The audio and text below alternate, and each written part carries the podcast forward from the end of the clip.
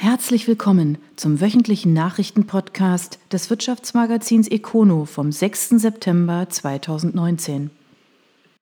Porsche und das E. Der Sportwagenhersteller startet in Zuffenhausen die Produktion des Taycan. In nur 48 Monaten Bauzeit wurde dafür eine komplett neue Fabrik aus dem Boden gestampft unter schwierigen Vorzeichen. Stuttgart. Am kommenden Montag ist es soweit. Am Porsche Stammsitz in Zuffenhausen startet die Produktion des ersten E-Autos des Herstellers, dem Taycan. Für die Handwerker gehen damit umtriebige 48 Monate zu Ende. In dieser Zeit entstanden neben dem neuen Karosseriebau eine Lackiererei, ein Werk für die Fertigung von E-Motoren und Komponenten sowie die Fahrzeugmontage und eine 900 Meter lange Fördertechnik. Das alles in Neubauten mit mehreren Geschossen und einer Grundfläche von 170.000 Quadratmetern. 130 Firmen und Zulieferer waren auf der Baustelle unterwegs. Kein Wunder, dass Porsche Produktionsvorstand Albrecht Reimold für das Projekt besondere Worte findet. Wir haben eine Fabrik in der Fabrik gebaut, mitten in der Stadt und nah an unsere Nachbarn, auf engstem Raum sowie in kürzester Zeit und das ohne Störung der voll ausgelasteten vorhandenen Sportwagenfertigung. Jetzt ist die Fabrik planmäßig und ohne ernsthafte Zwischenfälle fertiggestellt. Wobei es zwei Besonderheiten rund um die neue Produktion gibt. Erstens bezeichnet Porsche die Neubauten als Fabrik der Zukunft, nicht nur wegen der allgegenwärtigen Industrie 4.0 Elemente, sondern auch aufgrund der klimaneutralen Produktion an sich. Zweitens waren die Vorgaben seitens der Stadt nicht ohne. Wegen einer Frischluftschneise durften die Gebäude nur 38 Meter hoch werden, zudem liegt das Gelände am Hang. Deshalb musste die Baugrube bis zu 25 Meter tief ausgeschachtet werden.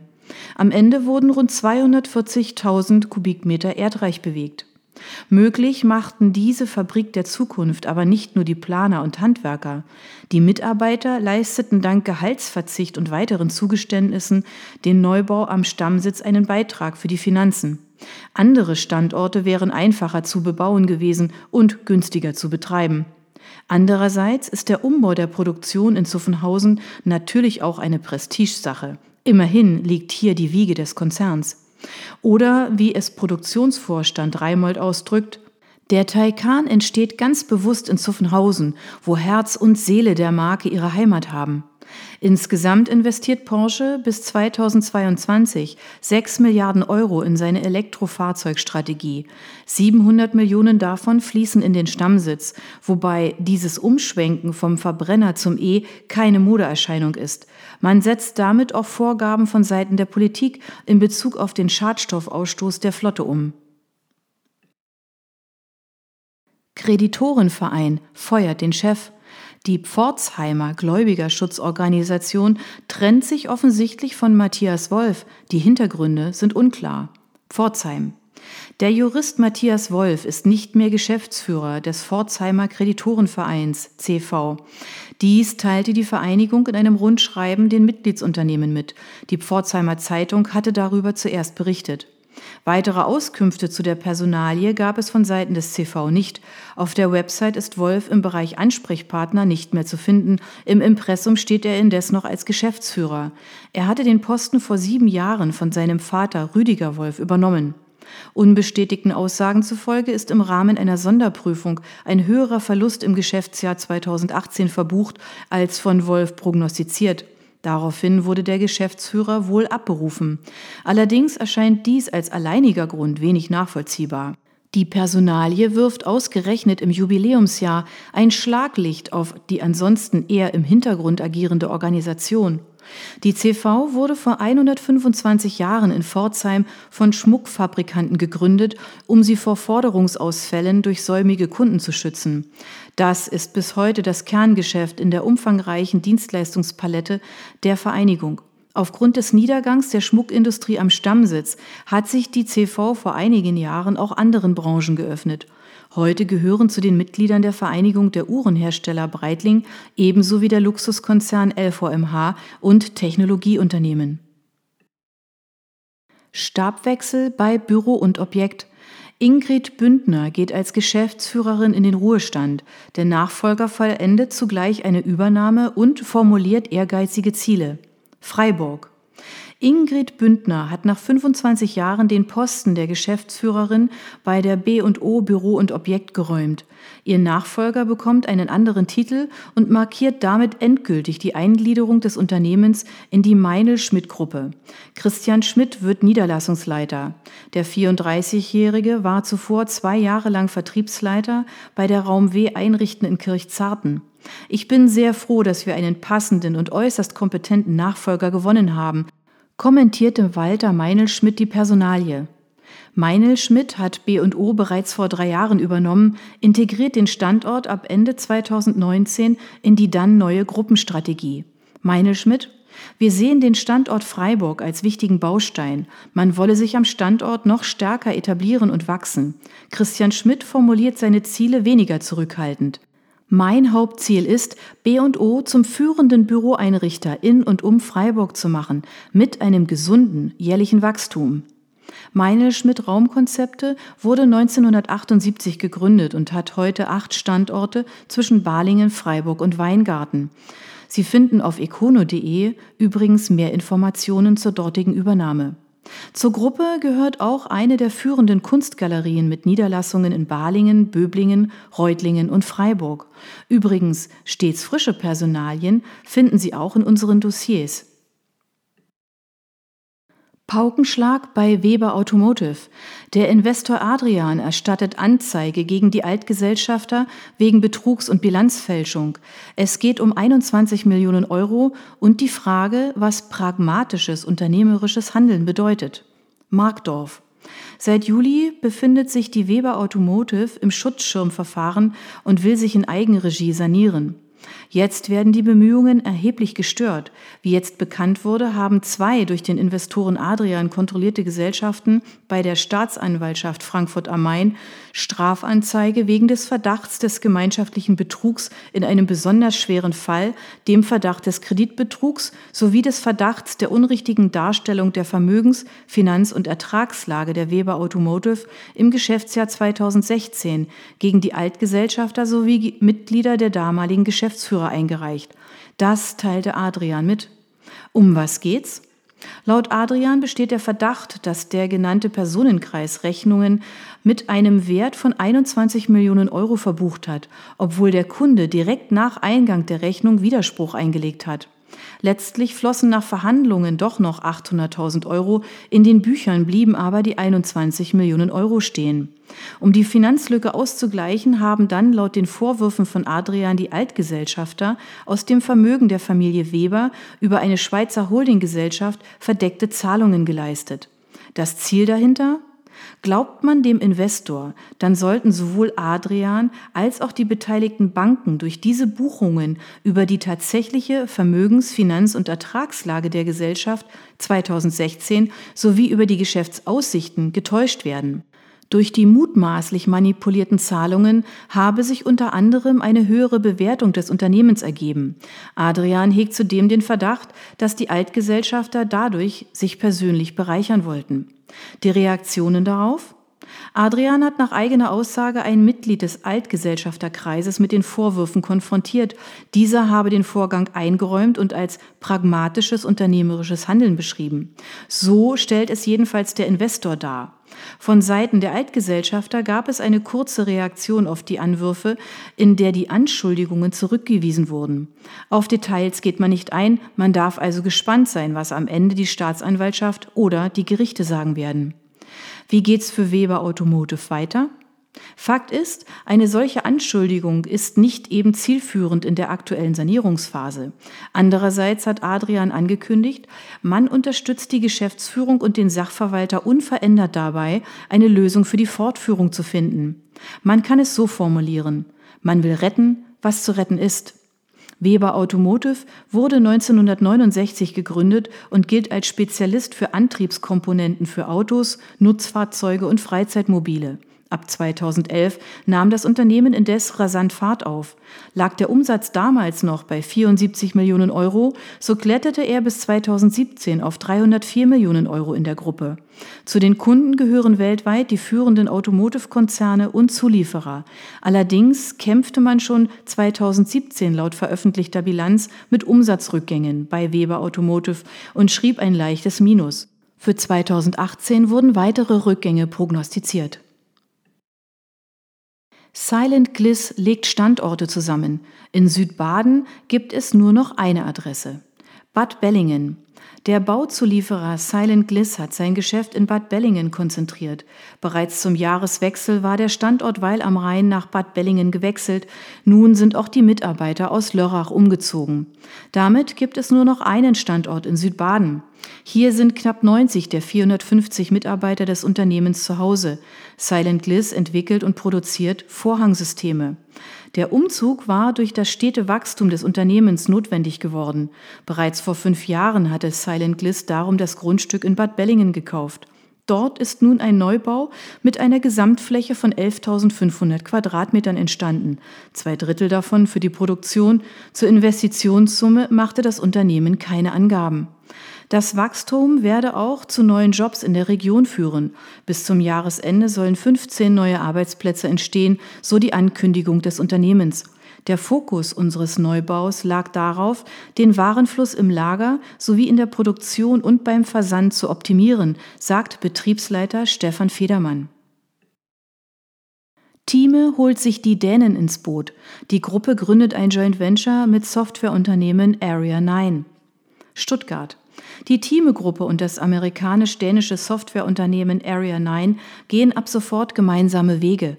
Das neu gegründete Joint Venture Thieme Area 9 entwickelt adaptive E-Learning-Angebote für Fachärzte, Ärzte in Weiterbildung, Medizinstudierende und Fachberufe im Gesundheitswesen. Das Lernsystem von Area 9 basiert auf kognitiver Forschung im Bereich der Computerwissenschaften. Das erklärte Ziel der Entwickler ist es, digitales Lernen genauso effizient und interaktiv zu gestalten, als hätte der Lernende einen persönlichen Tutor, der ihn individuell begleitet. Dafür werden die Lerninhalte an die Fähigkeiten des Nutzers angepasst, in Echtzeit.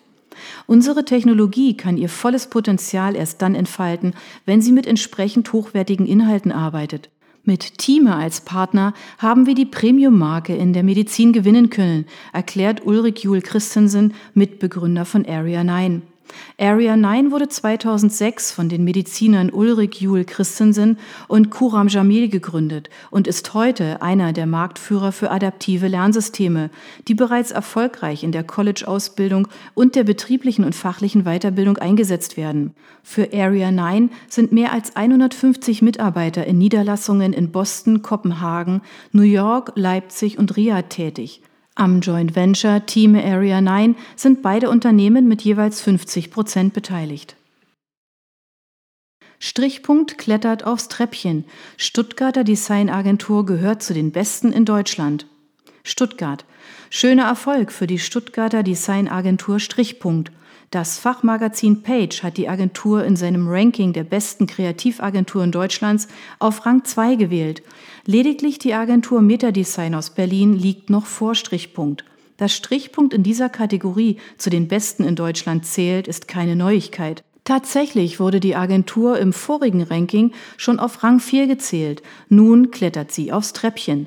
Zu den Kunden, die von Strichpunkt betreut werden, zählen unter anderem Audi, VW, Porsche, DHL und der DFB. Strichpunkt ist die einzige Agentur aus Baden-Württemberg, die es unter die Top 20 geschafft hat. Fuchs eröffnet neues Werk in der Türkei. Die Fabrik in Izmir hat rund 24 Millionen Euro gekostet. Mannheim. Der Schmierstoffhersteller Fuchs Petrolab hat einen neuen Standort in der Türkei in Betrieb genommen.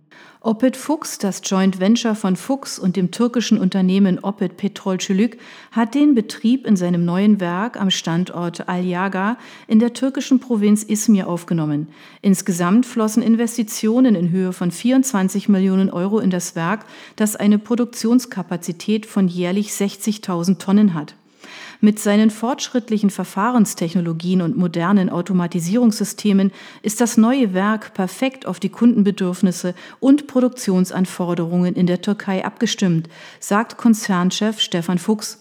Es ist Teil unserer globalen Wachstumsinitiative, mit der wir in bestehende und neue Anlagen investieren, um unsere Kapazität mit Hilfe fortschrittlicher Technologien auszubauen. Das neue Werk hat eine Gesamtfläche von 55.000 Quadratmetern und produziert unter anderem Motorenöle, Industrieschmierstoffe und Spezialprodukte. Warta kündigt nächste Erweiterung an. Der Batteriehersteller wird weitere 130 Millionen Euro investieren. Ellwangen. Der Batteriehersteller Warta wird die Produktionskapazitäten von wiederaufladbaren Lithium-Ionen-Batterien nochmal erhöhen. Darum investiert das Unternehmen weitere 130 Millionen Euro, um die Kapazitäten am Standort Ellwangen auf bis zu 150 Millionen Einheiten pro Jahr hochzuschrauben. Wir stehen am Anfang eines großen Booms bei den Lithium-Ionen-Batterien, sagt Warta-Chef Herbert Schein. Eingesetzt werden diese unter anderem für kabellose Kopfhörer. Davon profitiere man derzeit am stärksten, so Schein. Finanziert werden soll die Produktionserweiterung durch Einnahmen aus dem laufenden Geschäft und durch Anzahlungen von Kunden. Darüber sei aber auch Zugriff auf eine Kreditlinie von 80 Millionen Euro möglich, so Finanzchef Steffen Munz. Freiburger Unternehmer formieren sich. In der Stadt hat sich auf Initiative des Architekten Rolf Tisch eine Gruppe der Entrepreneur for Future gegründet. Das Ziel mobilisieren und bewerten. Freiburg. Im Breisgau hat sich eine Regionalgruppe der Entrepreneur for Future gebildet. Das teilten die Initiatoren um den Architekten Rolf Disch mit, zu denen auch Annette Bohland und Ulrich Martin Drescher gehören. Insgesamt hätten mehr als 20 Unternehmer an diesem ersten Vernetzungstreffen teilgenommen. Die Teilnehmerliste ist geprägt von der Kreativwirtschaft, aber auch Vertretern von Stromerzeugern und Banken. Zwei Ziele formulierten die Teilnehmer bei dem Treffen. Erstens wolle man möglichst viele Unternehmer für den Klimaaktionstag am 20. September erreichen und zweitens die ebenfalls für diesen Tag angekündigten Entscheidungen des Klimakabinetts der Bundesregierung aus unternehmerischer Sicht bewerten. So wolle man den Maßnahmenkatalog prüfen, ob er glaubhaft, transparent und überprüfbar darlegen kann, wie die bereits national und international vereinbarten Klimaschutzvereinbarungen bis 2030 eingehalten werden. Generell forderten die Teilnehmer dringend geänderte Rahmenbedingungen durch die Politik, um die Klimaschutzziele auch in der Region Freiburg zu erreichen. Hierzu gehört für die Gruppe unter anderem eine wirksame Bepreisung klimaschädlicher Treibhausgase, verbunden mit einer Entbürokratisierung der gesetzlichen und förderrechtlichen Regularien. Die Gruppe trifft sich wieder am 4. September um 16 Uhr im Coachingzentrum Freiburg. Entrepreneurs for Future ist eine bundesweite Vereinigung von Unternehmern, die sich für den Klimaschutz einsetzen. Insgesamt haben aktuell 2300 Firmen die entsprechende Erklärung unterzeichnet. Die Initiative steht für mehr als 170.000 Arbeitsplätze und einen Umsatz von über 25 Milliarden Euro. Mark Kane ergänzt die Chefetage. Das Modeunternehmen bekommt einen prominenten Zugang. Inhaber Helmut Schlotterer entlastet sich damit selbst. Bodelshausen. Markus Breyer übernimmt bei Mark Kane den Posten des Chief Financial Officer und verantwortet damit die Bereiche Finanzen, Personal und IT. Zunächst hatte das Portal Textilwirtschaft über die Personalie berichtet. Er ist die perfekte Verstärkung für unsere Geschäftsführung, kommentierte Helmut Schlotterer den Neuzugang. Für ihn als Inhaber und Vorsitzender der Geschäftsführung bedeutet es zugleich eine Entlastung. Bislang hat er die Bereiche mitverantwortet. Breyer kommt aus dem Vorstand des Modeunternehmens Bogner. Dort hatte er im März seinen Vertrag nach zwei Jahren nicht mehr verlängert. Zuvor arbeitete der 43-Jährige unter anderem bei Hugo Boss. Die weiteren Geschäftsführer bei Mark Kane sind künftig neben Schlotterer und Breyer Urs Konstantin Rouet, technische Entwicklung, Produktion, Beschaffung und Frank Reinbold, Wholesale und Retail. Schlotterer hat das Unternehmen 1973 gegründet und sich damit einen Traum erfüllt. Heute gehört das Unternehmen mit mehr als 1000 Mitarbeitern und einem Umsatz von rund 276 Millionen Euro zu den Schrittmachern. Als eines der ersten Unternehmen im gehobenen Modebereich setzte man auf automatisierte Strick- und Druckverfahren. Mark Kane betreibt zudem eigene Modeläden. Übrigens, ein Porträt über Helmut Schlotterer finden Sie auf econo.de. Das waren die Nachrichten des Wirtschaftsmagazins Econo vom 6. September 2019. Ihnen gefällt unser Podcast? Dann abonnieren Sie ihn doch ganz einfach. Sie finden uns auf Spotify, iTunes, SoundCloud und vielen anderen Plattformen. Sie möchten mehr zu Personalien, Events oder verschiedenen innovativen Themenschwerpunkten erfahren? Dann schauen Sie doch bei uns auf econo.de vorbei. Wir freuen uns auf Sie.